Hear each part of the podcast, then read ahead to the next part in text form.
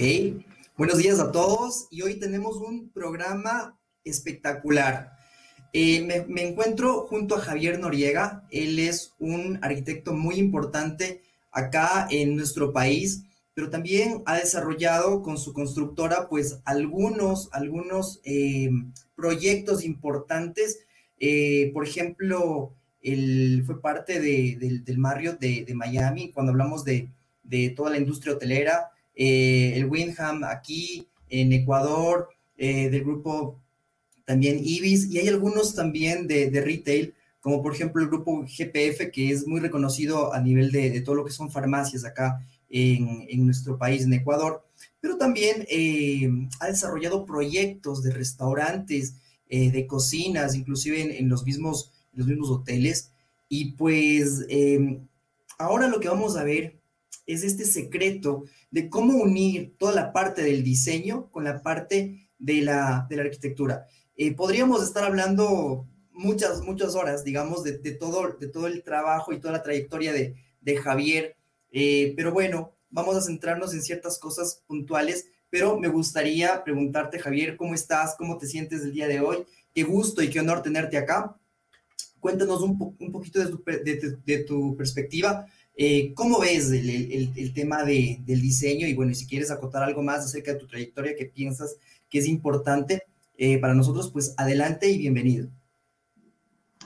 Bueno, buenos días a todos, eh, el público, a ti Freddy, gracias por la entrevista. Eh, para nosotros es un honor también participar y colaborar con ustedes en estos temas que son apasionantes. La arquitectura de por sí eh, acarrea mucha cultura, mucho, mucha técnica, y eh, está detrás de todo esto el desarrollo de proyectos eh, que a, la final lo que, lo que busca es eh, hacerlo de una forma más técnica, ¿no? que el diseño sea parte de, y acompañamiento del cliente en todo momento y que la asesoría del arquitecto empiece con el diseño y la planificación, acompañe en la construcción y, por qué no decirlo, también en la operación nuestro negocio actual es eh, ese acompañamiento a los clientes desde de que tienen la primera idea de desarrollar un proyecto hasta eh, ya cuando está operando eh, propiamente el negocio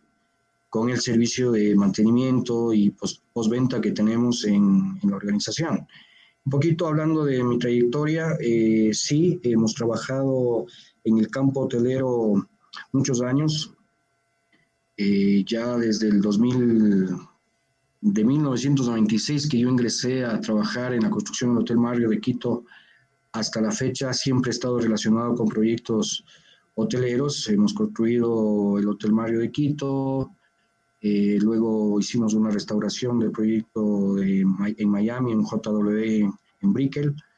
Eh, tuvimos algunas relaciones con eh, algunos otros, un par de hoteles de ahí también en, en Miami, como es el Dayland y el Courtyard de, de Dayland, eh, que pertenecían a la misma franquicia en esa época. Y luego retornamos al Ecuador, eh, desarrollamos el Hotel Windham, eh, hemos trabajado para el Hotel Ibis en Quito, el Windham del aeropuerto de Quito y eh, hemos trabajado también en muchos proyectos con McDonald's. Eh, en las últimas restauraciones y proyectos nuevos de McDonald's hemos estado bastante involucrados. Y eh, el tema de farmacias con GPF, que es Fibeca y Sana Sana, que actualmente estamos eh, entrando con un poquito más de fuerza. ¿no?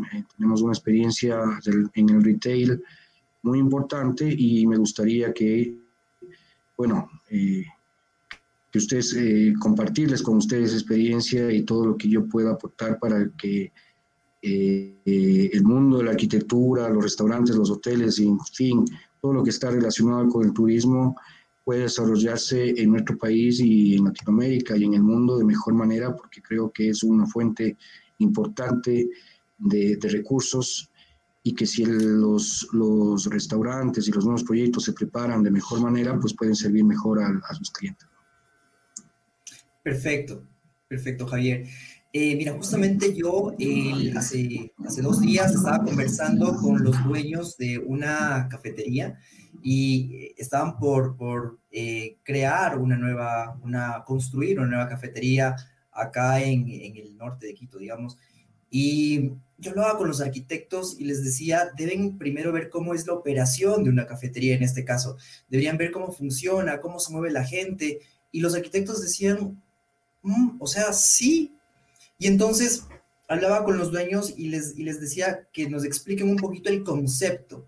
Porque eh, yo entiendo que se debería empezar por el fin. Es decir, si vamos a crear un restaurante, deberíamos entender cómo funciona. Y justamente yo leía en tu, en tu, en tu brochure, ¿no es cierto? Decía el, el, cuál es tu credo y hablabas de una esencia.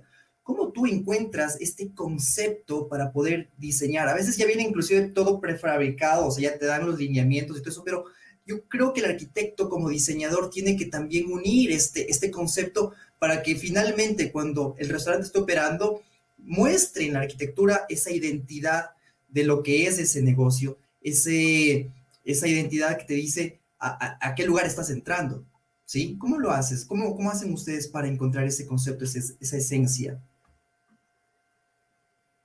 Bueno, eh, el desarrollo de proyectos hoteleros o proyectos de restaurantes eh, siempre tienen que nacer con un concepto, ¿no? Eh, si es que es comida rápida, si es comida gourmet, si es que es una cafetería, si es que es un, un, restaurante ligado a otros negocios, eh, el mismo lugar te da ya una cierta sensibilidad de lo que puede pasar, de lo que puede suceder. Eh, acuérdense que todos los proyectos están emplazados en un lote. Eh, no hay un proyecto que esté en la luna ni esté en el aire, ¿no es cierto? Tenemos proyectos que siempre van a estar emplazados en un lote y tenemos que partir del entorno. ¿Qué es lo que tenemos en el entorno para eh, sacarle provecho al máximo a, primero al lote y luego al proyecto? ¿no? Eh, nosotros, yo creo que tenemos que trabajar paralelamente con la idea de negocio de quién es el emprendedor del negocio. Siempre eh, va a existir una tendencia a buscar una identidad, puede ser cultural, puede ser eh, de la misma marca, puede ser que el mismo dueño tenga el, deseo de generar una, muchas reuniones eh, para compartir ideas, ¿no es cierto? Hacer una lluvia de ideas, hacer una especie de clasificación de lo que se quiere y las opciones que obviamente como arquitecto uno puede aportar. Entre ellas están, por ejemplo, el tema del asoleamiento, el tema de las circulaciones, el tema de, del cruce, eh, ¿no es cierto?, de circulaciones en cuanto a la entrada y salida de mercaderías, eh, la contaminación cruzada que puede existir dentro de un restaurante de este tipo, que hay que tener muchísimo cuidado con eso, o sea, el ingreso de las mercaderías ingresan por un sitio, la basura y los desechos salen por otro, Muchas empresas hoy en día se dedican al reciclaje eh, o a vender eh, estos productos que pueden ser reutilizados y tienen que tener bodegas o sitios de almacenamiento independientes. Muchos de los sitios para desalojo de, de, desechos eh, tienen que ser refrigerados muchas veces. Hay que clasificar el papel y, el plástico y, y los orgánicos. Depende del, de mucho de, la marca, ¿no es cierto? Hay veces que nosotros trabajamos con, empresas hoteleras ya que tienen sus propios estándares y empresas como Marriott, por ejemplo, o, Ibis o Winham, que ya tienen establecidos sus estándares y que esos estándares hay que adaptarlos al nuevo proyecto, es, un, es, un, es una parte de la arquitectura que también hacemos. Y otra es la de comenzar de cero, ¿no? Desarrollando proyectos, desarrollando los estándares específicos para una marca que van a hacer y con nuestra experiencia, pues tanto, ¿no? Eh, lo que les estoy diciendo, el tema de las circulaciones, el aforo de local, eh, cuántos metros cuadrados se deberían, debería desarrollar, cuál es el alcance eh, y cuál es el costo también eh, aproximado de la obra, ¿no es cierto? Darle una visión clara de, con nuestra experiencia al cliente para que él pueda, de acuerdo a eso, tener un, generar un, una primera corrida financiera, en todo caso, para poder que ese proyecto eh, con un buen estándar pueda llegar a su, a su final, o sea, a su operación. Muchos proyectos eh, nacen con unas ideas eh, impresionantes, pero son irrealizables en el tema económico. Entonces, hay que ir aterrizando los conceptos, las ideas, los alcances del proyecto, y en eso es una labor específica del arquitecto. El arquitecto tiene que guiar al, cliente y, e ir aterrizando eh, tanto desde el punto de vista conceptual, arquitectónico, tecnológico, el, el tema del presupuesto, que es, es, fundamental. Cuando esas cuatro aristas están eh, relacionadas, están en paralelo, entonces ya podemos comenzar a hacer eh, anteproyectos, anteproyectos que, que van generando también muchos cambios muchas opciones y, y aterrizando, como te digo, estas ideas, hasta llegar un proyecto, llegar a un proyecto definitivo arquitectónico donde se, entre, eh, se procede a una aprobación por parte del cliente y de ahí eh, se inician con, el, con el, la coordinación de ingenierías. Este, este tema de las ingenierías muchas veces no se toma muy en cuenta o muy en serio es una labor también del arquitecto coordinar todas estas ingenierías para que eh, el, proyecto final sea eh, óptimo. ¿no? no hay proyecto que sea al 100% eh, un 10 sobre 10. ¿no? Yo no, no, he visto un proyecto, siempre todos los proyectos tienen posibilidades de mejora. E incluso cuando ya, ya están operando los proyectos, siempre hay, hay cositas que se las puede mejorar y se las puede ir eh, ajustando, pero eh, creo que la base principal, el 80, el 90% eh, de lo que pensó el arquitecto, de lo que se planificó, da la pauta para que ese 10% adicional lo ponga, lo ponga la operación misma. ¿no? Muchas veces con esta cuestión, por ejemplo, con lo que estamos viviendo ahora, que es la pandemia, habrá que revolucionar muchos conceptos y muchas cosas que hay que cambiar, y mejorar, pero si tú tienes una base eh, bien pensada, bien organizada, donde funcionan las cosas ah, muy bien, pues es más fácil introducir estos nuevos conceptos o estas nuevas, eh, eh, se podría decir, revisiones de, de, biodiversidad a los proyectos que tienen ya una, una base sólida en cuanto a su diseño, construcción y operación. De acuerdo. Y sí, y nos hablabas de que, de que es importante conocer al dueño y es importante también unirlo con el entorno, que eso es lo que manejan muy bien los arquitectos. Eh, pero también hablabas del tema del COVID. Yo te quería preguntar, eh, en este ambiente de COVID, eh, en estas circunstancias en las, que estamos, ¿qué ha cambiado? ¿Sí? ¿Qué se hace diferente en el prediseño o qué cosas hay que tomar en cuenta para diseñar y construir un restaurante, por ejemplo, en un ambiente COVID? ¿Cuáles son las, las cosas que ustedes como arquitectos eh, están, les, les, ha obligado a cambiar? Bueno, eh, yo creo que el tema del COVID ha llegado, eh, es posible de que se controle la pandemia y que luego tengamos una vida normal, pero también creo que en el futuro este, este, este, este virus nos puede acompañar por muchos años y si no es este, pues vendrán otros. Eso ténganlo por seguro, ¿no? Vendrán otras, otras, eh, otros virus, se desarrollarán. Y para eso eh, yo creo que como arquitectos tenemos un poquito hacia adelante y, y ver qué posibilidades tenemos y reconstruir ciertos conceptos. ¿no? Eh, en el, cuando hablaba del tema de las ingenierías y la arquitectura, eh, era porque todos estos elementos tienen que estar relacionados y tienen que estar eh, liderados por el arquitecto. Definitivamente, eh, nuestra profesión es obligatoria eh, la generación de verdaderos líderes que puedan manejar las ingenierías. ¿no? Hay ingenieros excelentes, muy buenos, de todo tipo, pero el, el, arquitecto al final tiene que asumir la responsabilidad de los diseños en todo nivel del, desarrollo del proyecto. Para esto yo creo que uno de los principales temas que, que, vienen a cotación es la ubicación del mobiliario, por ejemplo, es algo que va a cambiar. Las, el, el distanciamiento social es algo que actualmente eh, se exige, ¿verdad?, como una normativa, el uso de la mascarilla, lavarse las manos frecuentemente. Eso, esos tres elementos ya te marcan una posibilidad de diseño, ¿no?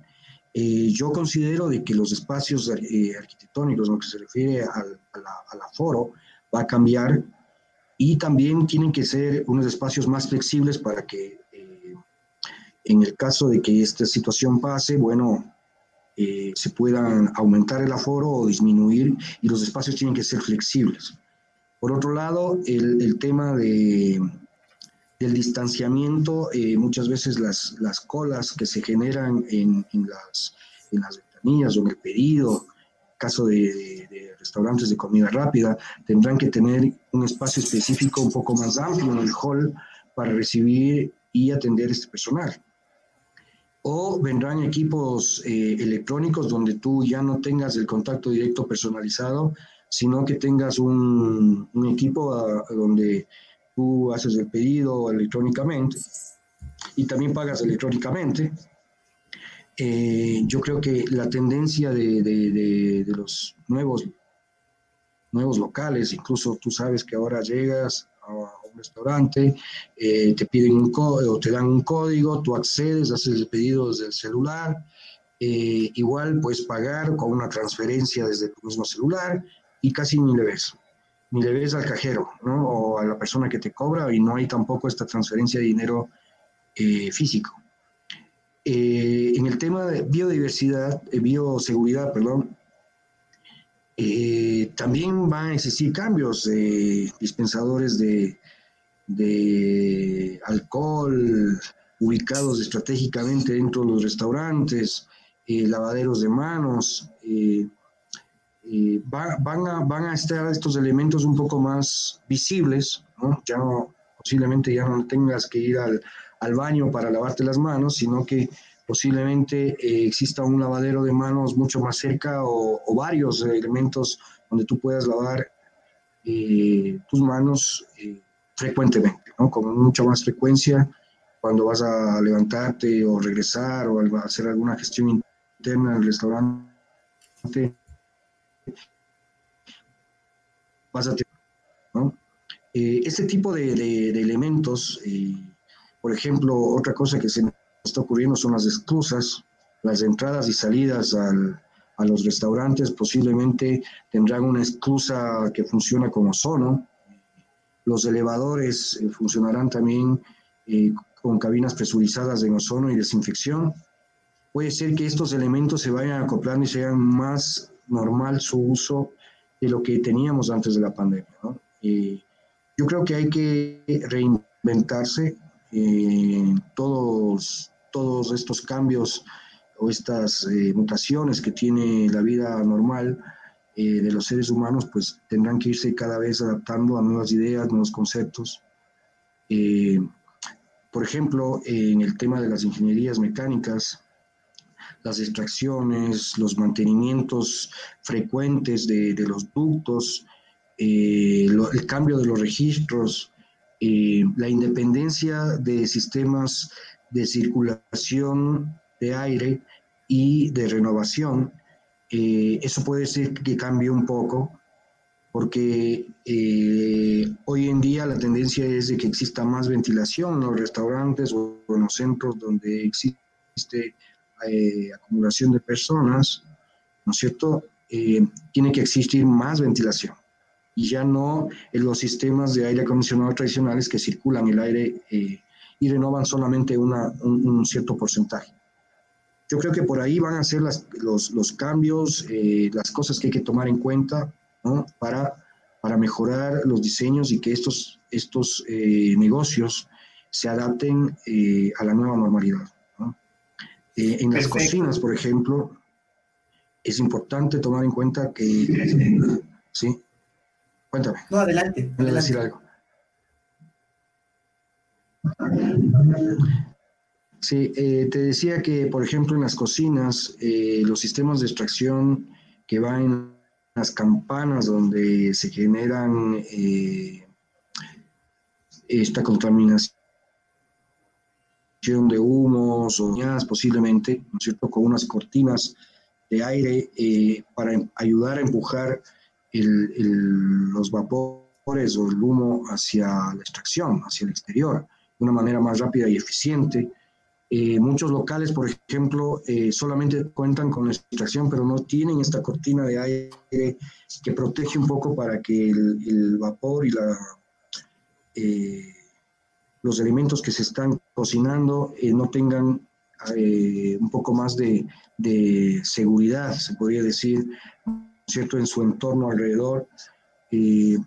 eso, eso puede ser una, una, de las cosas que también se implementen en, en las campanas de extracción de hecho, existen, siempre han existido, pero muy pocos restaurantes lo utilizan. O sea, estas cortinas de aire que ayudan a empujar el, humo, a lo, lo, que hacen es proteger de una contaminación eh, eh, hacia las frituras que se están eh, cocinando. ¿no? por otro lado, también la limpieza será más frecuente, posiblemente se incrementen las brigadas de estas famosas brigadas de seguridad que existen en muchos hoteles y en empresas grandes, eh, cuando existen estas brigadas contra incendios, por ejemplo, posiblemente ampliarán su, su participación haciéndose brigadas también de, bio, bioseguridad. Es decir, habrán empresas o eh, brigadas dentro de cada uno de los restaurantes, hoteles, que se dediquen específicamente a detectar estos posibles, eh, estas posibles contaminaciones que se pueden generar por factores externos o, los mismos que los usuarios generan.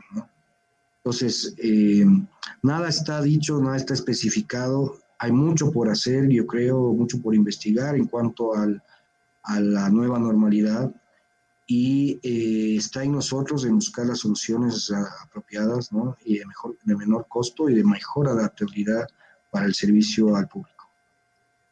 Perfecto, es increíble este, toda la información que nos estás dando, es muy importante yo creo que para, para todas las personas que están creando nuevos restaurantes o piensan ampliarse y tienen que tomar en cuenta todo esto, ¿no? Hemos hablado eh, de los espacios flexibles, de los aforos, de la tecnología y claro que sí, de la bioseguridad. Eh, yo quería retomar solo el tema de los espacios flexibles.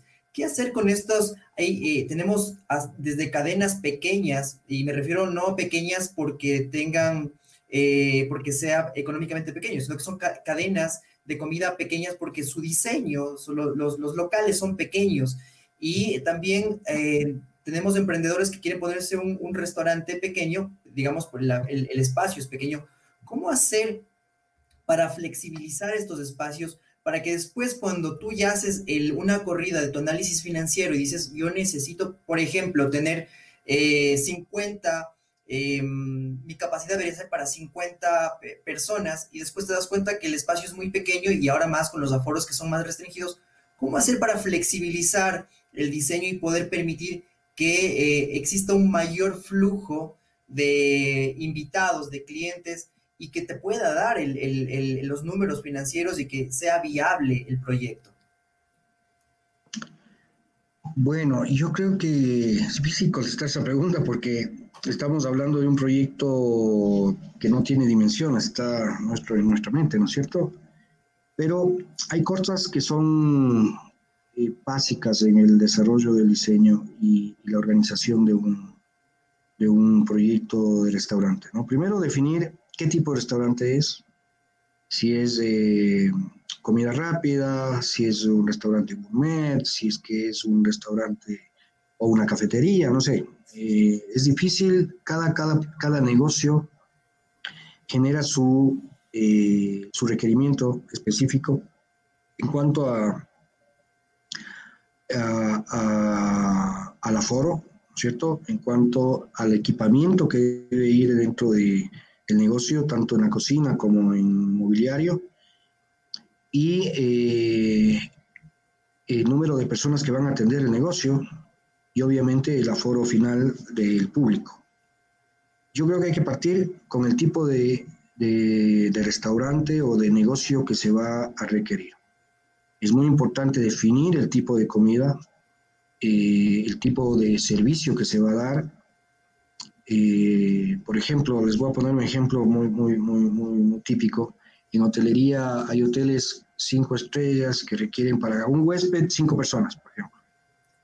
Y hay otros hoteles que son prácticamente set service que para 20 huéspedes requieren una sola persona. Entonces, la, la diferencia de atención y de servicio está basado en el concepto principal de qué es lo que quieres como negocio, ¿cierto?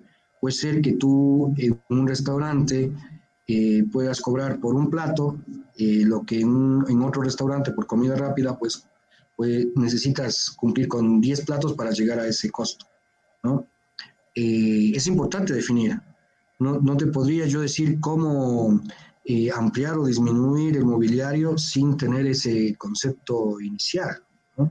pero eh, partiendo de que sea un restaurante de, comida rápida, por ejemplo, eh, lo importante es que la rotación. En este tipo de negocios es, es eh, importante que la gente entre y salga lo más rápido posible y que el negocio comience a, a producir tickets de venta rápido, porque su nombre mismo lo dice.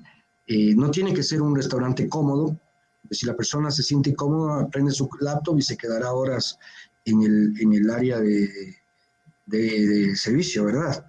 Eh, entonces, el tema de la comodidad y la incomodidad depende también del servicio que tú quieras dar. Por ahí les doy un tip, por ejemplo, si yo busco un cliente que, que, que salga rápido, que consuma y se vaya por las mismas, yo le pongo una silla incómoda, por ejemplo. No le voy a poner una silla tan cómoda, ¿no? Y le voy a poner una silla que en 20 minutos ya se sienta el incómodo, que ya la espalda... Entonces, la, misma persona de por sí ya busca eh, salir del, lugar y la rotación de estos restaurantes es mucho más rápida. Entonces, eh, depende de lo que tú quieras como negocio, para definir el tipo de mobiliario que tienes en, que, utilizar, el tipo de equipamiento que debes usar, con cuántas personas tienes que, que, operar tu negocio y cómo va a ser el entrada y suministro de, de mercaderías, ¿no? Eso es, es importante ya partir del concepto. Pero eh, una de las maneras es, es definir si, por ejemplo, como les decía, el restaurante es de comida rápida, eh, generar ciertos procesos del, de operación que permita un flujo muy rápido del, cliente, tanto en el pedido como en el pago, como, como en el consumo y eh, la salida. Como ejemplo, en la comida rápida, eh, tú vas directo al counter y pides cierto? Ese mismo momento te sirven, no pasan dos, tres minutos, te sirven el, lo, que pediste, el menú es, es eh, no es a la carta, el menú es específico, tienes las opciones en el menú frente o detrás del, del, del que atendiendo, eh, otra persona te sirve y enseguida ese flujo es mucho más rápido que cuando tú llegas a un restaurante de comida a la carta, por ejemplo, Llegas, te sientas, viene el mesero, te, te, saluda, te, se toma su tiempo en, en, una pequeña charla de bienvenida, eh, luego te sirve una entrada y ese tiempo de permanencia del cliente en el restaurante es mucho más largo, ¿sí? Y el servicio es, es, eh, es especializado, personalizado,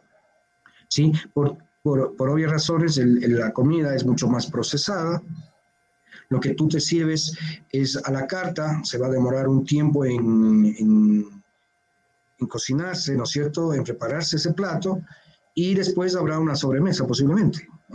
Entonces, esos tiempos son distintos al, a un restaurante de, comercio, de, de, comida rápida. ¿no? Tú necesitas, para más tiempo, necesitas un mobiliario más cómodo, eh, quizás con mayor privacidad, eh, con un sistema de, de, aire y posiblemente una decoración mucho más acogedora, justamente porque la, el negocio te pide que el, comensal o la persona que va, el cliente, tenga una experiencia, ¿no es cierto?, de, en, esa estadía, en ese lugar, en ese momento.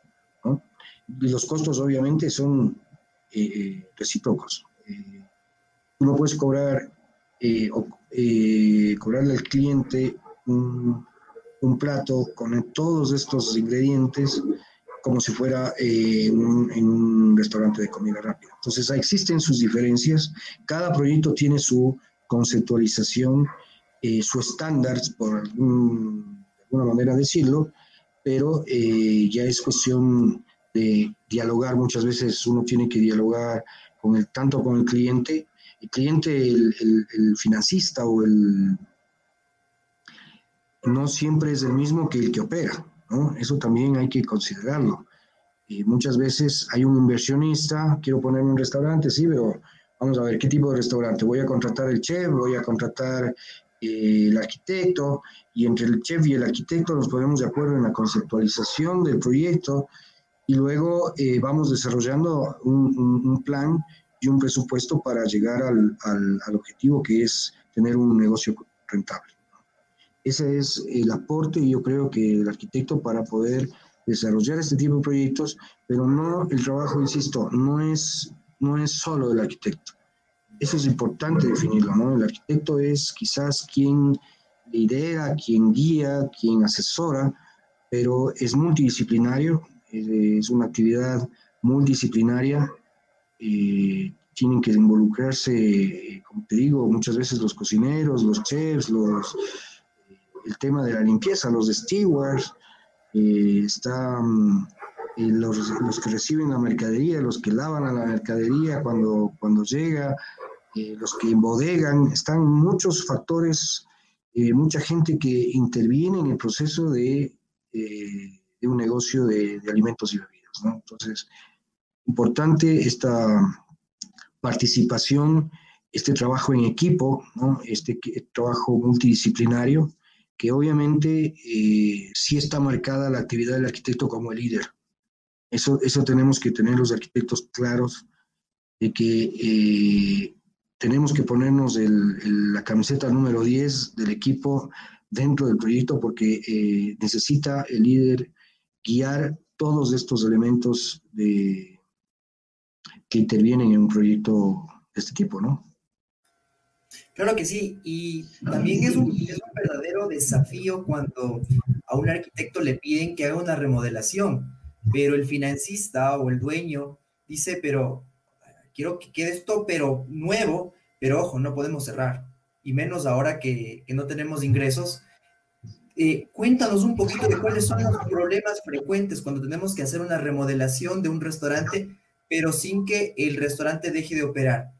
¿Qué les recomendarías a las personas que van a remodelar, a las personas que mientras siguen construyendo, mientras siguen haciendo el, tema, tienen que seguir vendiendo? Bueno, casualmente es nuestra labor de todos los días. Nosotros tenemos clientes que nos exigen sobremanera trabajar sin cerrar sus negocios. O sea, eso, eso es nuestra... Poco a poco se ha transformado en nuestra especialidad, se podría decir, ¿no? Bueno, eh, las primeras cosas que uno tiene que contemplar es eh, el tema de la seguridad, el control del polvo, ¿cierto? Todo lo que genera la construcción es contaminante. No hay nada que hacer. Contamina y una especial para ir restaurante sin eh, un, un restaurante de McDonald's eh, en, Guayaquil, eh, remodelamos el McDonald's de San Borondón, si muchos los conocen. Es un restaurante muy, muy, muy, que tiene una ocupación muy alta, una rotación muy alta. Encima nos tocó una época entre Navidad y Año Nuevo, ¿cierto? Donde hay mucha vacación de, las escuelas, los colegios, y había una eh, concurrencia alta eh, al restaurante. Nosotros eh, tomamos el reto porque habían varias empresas que, que, veían que no podían hacer el trabajo sin, sin cerrar el restaurante, por este inconveniente. Además, el restaurante tiene servicio al auto. Constantemente hay niños en el, en, el, área de juegos, nos tocó lidiar en realidad con, con, un escenario muy, muy, muy complejo en cuanto a la afluencia de público al restaurante en medio de una remodelación.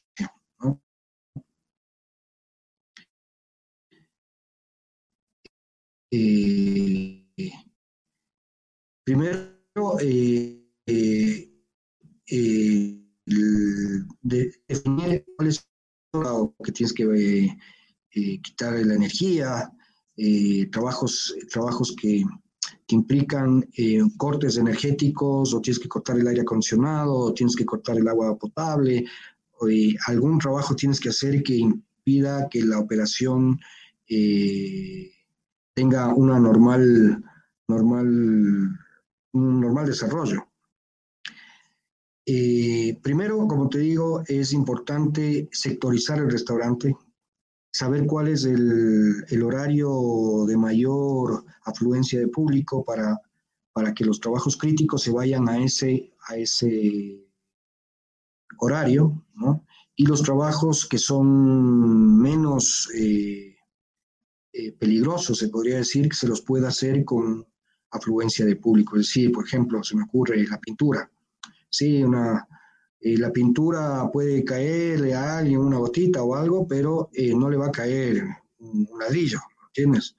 Eh, la construcción tiene varias etapas, tiene varios desafíos, complicaciones, y hay trabajos que son más livianos y hay trabajos que son más pesados en el sentido del riesgo, del peligro. Eso hay que clasificarlo, eso hay que planificar una, una actuación dentro de la obra para poder ejecutar y sectorizar eh, eh, el restaurante para poderlo ir eh, modificando por etapas. El otro tema es las circulaciones del, público. Siempre tienen que estar separadas la circulación del público con la, la circulación del personal de obra. No pueden cruzarse los dos. No pueden haber cruces de, personas o de obreros de la construcción por el mismo sitio donde está ingresando el público. Tienen que estar separados completamente las actividades, cerrado completamente el restaurante en el área donde se va a, trabajar, es decir, se puede retirar las ventanas, eh, hacer un acceso provisional a la zona de trabajo eh, totalmente independiente de la circulación del público tienes que tomar todas las medidas de control de polvo, eh, tanto con extractores, con aspiradores, la limpieza eh, tiene que ser permanente, ¿no es cierto? El sello entre cuando pones una pared provisional tiene que estar bien sellada, piso, techo, con plástico, con gypsum, con material que el constructor defina que sea más apto para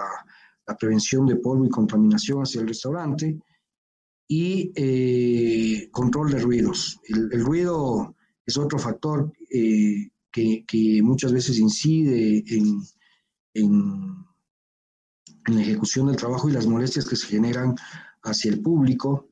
Eh, también tienes que tener ciertos horarios en donde tengas que hacer los, los, los derrocamientos, por decirlo de una forma, y eh, los trabajos que no generan mucho ruido durante, durante el día de... Es decir, tú tienes que distribuir tu trabajo en 24 horas como lo hicimos en esta ocasión.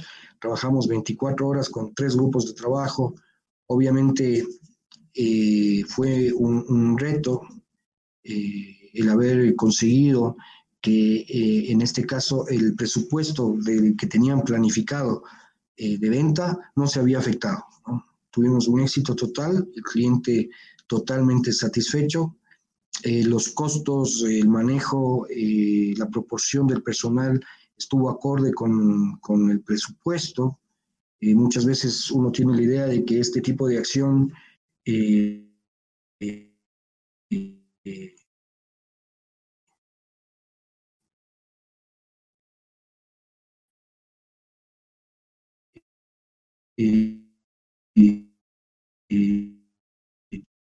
tiene que tener un impacto mayor en el presupuesto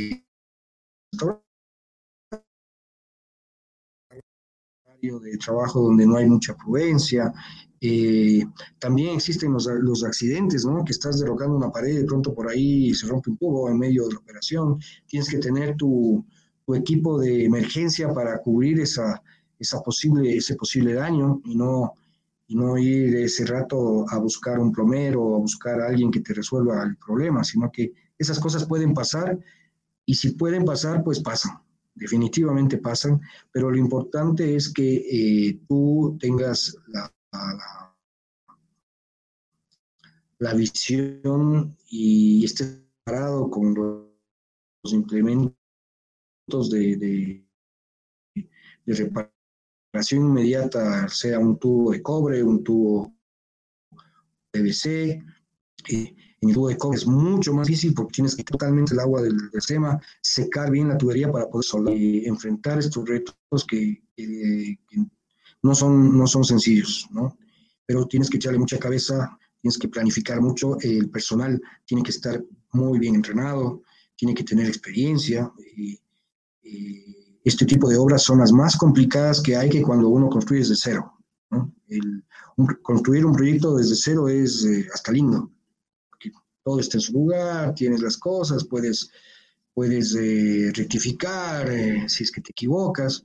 Acá, eh, cuando, hay el, cuando hay remodelaciones y, el negocio sigue operando, no hay, no hay opción a equivocarse. Es, es, importante que el personal que de obra tenga la experiencia suficiente para desarrollar estos, estos elementos y no estés tú con el miedo de que de que en algún momento hay una queja, hay una, un, accidente, eh, tienes que usar todos los medios de seguridad posibles, todos los que estén a tu alcance. Tienes que prever el tema del plástico para el polvo, tienes que tu personal equiparlo eh, adecuadamente con todas las seguridades, los cabos, las líneas de vida, eh, las escaleras muchas veces no puedes tener andamios que sean, que tengan riesgos o escaleras que sean, ya hayan cumplido su, vida útil. Es importante que cuando existen estos proyectos de remodelación, el equipo eh, sea lo más nuevo posible. Eh, el equipo, por ejemplo, los taladros, las, elementos de derrocamiento, eh, las escaleras, los andamios, los, las líneas de vida sea lo más nuevo posible o tengan una revisión antes de la ejecución del trabajo para, para desechar lo que no sirve, o sea, lo que, lo que genera riesgos. Entonces, al, al tú mitigar al máximo los riesgos, no quiero decir con esto de que no pueda haber un accidente, se pueden presentar las, las, los inconvenientes, lo importante es estar preparado. Eh, tener la capacidad eh, y presupuestar en caso de que sea necesario, por ejemplo, a, nosotros nos pasó de que eh, se nos cayó un, un, poco de empaste en un auto, por ejemplo, ¿no? Y le, y le manchó y al rato de que inmediatamente fueron a limpiar, eh, por más de que le quisieron limpiar, la persona no lo hizo con el cuidado necesario y hubo una queja, etcétera. Pero eh, si tú tienes presupuestado esa posible, posible daño, pues bueno, tomas contacto con el cliente, eh, arreglas como si fuera un accidente de tráfico, ¿no es cierto? Y eh, resuelves el problema y muchas veces esos temas ni siquiera se tienen que enterar el cliente final, porque hay veces que puede haber un mayor conflicto, sino que tú actúas de y,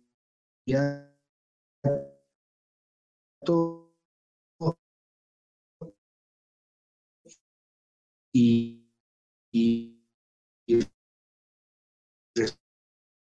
resuelve y, aseguras de que que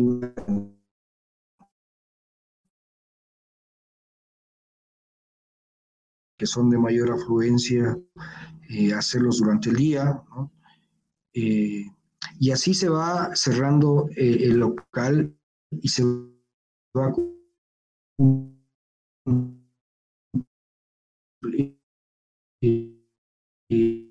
y se va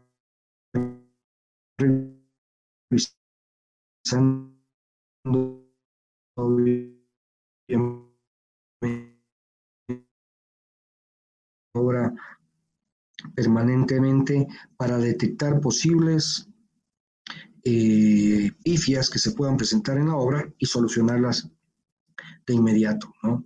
Es decir, eh, muchas veces en obras normales eh, que empiezan desde cero, uno comienza con la labor de trabajo y hasta el siguiente día no te das cuenta de algo. Aquí es, es un seguimiento permanente en este tipo de, de, de remodelaciones, donde hay mucha afluencia de público, eh, tienes que estar eh, encima de lo que, de lo que pasa, ¿no? no hay cómo descuidarse. El personal, si bien es cierto, tiene experiencia y, y tiene la capacidad para, para resolver, eh, el arquitecto o el supervisor tiene que ir un poquito más allá, tiene que ver lo que puede pasar eh, en, el tiempo eh, mientras se desarrollan las actividades. ¿no? Entonces, es un trabajo muy, muy programado, hay que tener paciencia, hay que entrar antes de, de mover el primer, eh, la primera piedra, hay que pensar muy bien en el esquema de desarrollo y actividades diarias, hacer una planificación, un cronograma bien definido de todas las actividades y tomar en cuenta estos riesgos que te digo, cuando uno entra a una remodelación, muchas veces... Eh, eh, pese a contar con los planos ASBIL de las obras, pese a contar con toda la información, uno ah, pasa un, una broca y rompe un tubo, o, o, hace un cortocircuito, qué sé yo, porque uno no tiene la... Hay herramientas que te permiten ver qué es lo que hay detrás antes de hacer, si es verdad, eh, pero muchas veces hay estos errores, hay estas, estas pifias que te digo, y eh, uno tiene que estar preparado con el equipo para solventar, ¿no? No estar improvisando nada, sino que actuar de inmediato eh, es lo mejor que se puede hacer. ¿no? no digo que exista el trabajo perfecto, no, existo que, no digo que haya un especialista en el campo, pero lo primordial es tomar las medidas y tener el equipo de, de, emergencia como, como una ambulancia, ¿no? Que va a ir, eh, tiene la emergencia y tiene sus equipos ya listos para actuar exactamente eso pasa en la obra. Cuando hay remodelaciones tienes que tener tu, tu equipo de herramientas y tu equipo de repuestos para solventar cualquier, cualquier deficiencia que se pueda presentar en el camino. Perfecto, muy bien, súper interesante. Eh, y resumo con el tema de cuando haya remodelaciones, lo primero es la seguridad, hay que sectorizar, hay que conocer los horarios, hay que también trabajar en la circulación y contar con equipos de emergencia. Y bueno, nos ha servido también un poco para sensibilizar a veces nosotros como personas que estamos a, cargo de la operación o somos los dueños de un restaurante, a veces desconocemos de todas estas aristas, de todos estos problemas que se, que se dan en la construcción. Entonces, eh, la verdad, muy interesante dialogar contigo, me pareció espectacular. Eh, les recuerdo también a nuestros seguidores que también estamos en Instagram como air.podcast y también, eh, Javier, ¿a ti cómo, cómo se te contacta? Bueno, nosotros, nuestros principales clientes han sido prácticamente de boca a boca. ¿no? Nosotros no somos especialistas en marketing, casi todos los clientes que hemos tenido son a largo plazo, venimos trabajando muchos años con los mismos clientes y nos recomiendan eh, de boca a boca. Sin embargo, nuestro correo electrónico es xanoriegas arroba noriegaarquitectos.com, planificación arroba noriegaarquitectos.com, nuestro número celular es el 099 021 9818 eh, nos pueden contactar por esos medios, por correo electrónico. No tenemos una hoja, una hoja web que estamos prontos por, pronto por, por desarrollarla. Somos una empresa, eso te decía al principio, eh, relativamente nueva.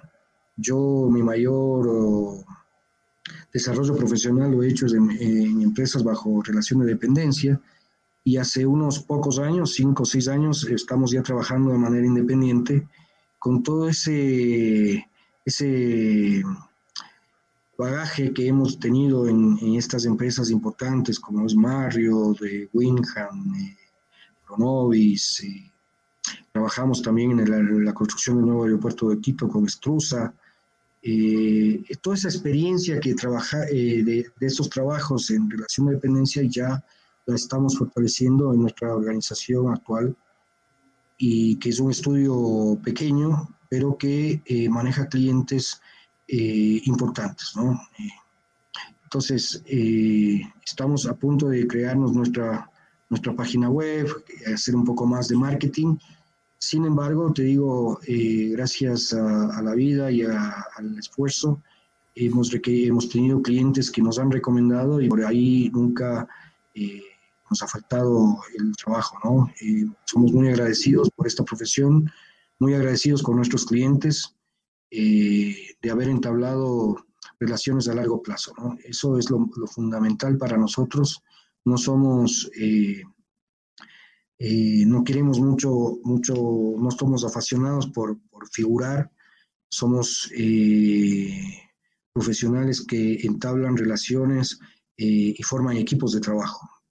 Creemos firmemente que este tipo de negocios, estos proyectos, no es la labor de un arquitecto ni de una persona en particular. Este es un trabajo en equipo, es un desarrollo que requiere de, de un, una organización, se podría decir, eh, multidisciplinaria, en donde cada quien tiene que cumplir su función y obviamente el arquitecto, la función del arquitecto es liderarlo, pero siempre contemplando todos los puntos de vista y las aristas que tienen eh, los otros participantes, tanto clientes como operadores, ingenieros, eh, los mismos obreros son parte fundamental. Yo siempre agradezco a, mis colaboradores y especial a quienes ejecutan las obras, que uno siempre se olvida de sus, de sus obreros, principalmente es el arquitecto el que se lleva los honores, pero en realidad quienes ejecutan las obras son los que realmente tienen que sentir eh, su, su, trabajo eh, realizado. ¿no? Entonces,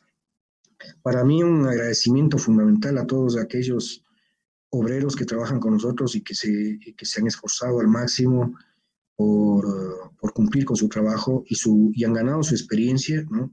Muchos de ellos me enorgullece, han salido de, nuestro, de nuestra organización y se han formado sus empresas se han creado sus servicios aparte, paralelos, trabajan algunos con nosotros y, se han desarrollado y eso para nosotros es, es fundamental. Eh, el desarrollo y el ayudar a, la gente a trabajar, a desarrollarse personalmente, aportar como en este tipo, en este tipo de entrevistas al máximo para poder llegar a que este, este tema de la hotelería, los restaurantes es apasionante eh, se desarrolle de mejor manera y como país podamos dar un mejor servicio a, los turistas, ¿no? Eh, yo creo que el Ecuador, en este caso, sé que este programa se transmite a nivel internacional, pero hablando un poco del Ecuador, eh, creo que el Ecuador tiene un potencial altísimo de generar desarrollo en el campo del turismo.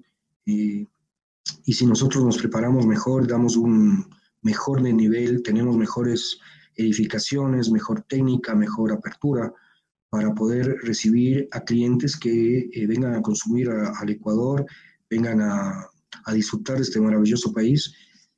y que tengan también un servicio eh, a la par de sus, de sus requerimientos.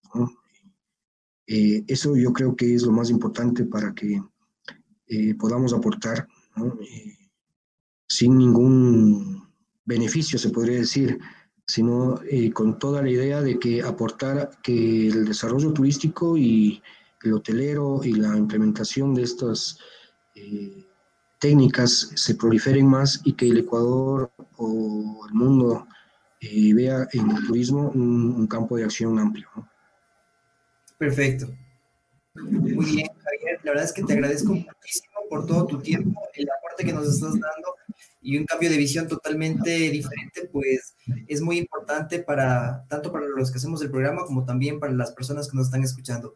Así que te agradezco muchísimo. Espero eh, poderte invitar en una ocasión para seguir hablando estos temas súper interesantes, al menos para nosotros, los que trabajamos, hacemos o ayudamos a restaurantes a que se sigan desarrollando. Y claro que sí, también a nuestro país y en general a todas estas, estas eh, estos restaurantes que se han venido tan golpeados por, por esta pandemia, ¿no?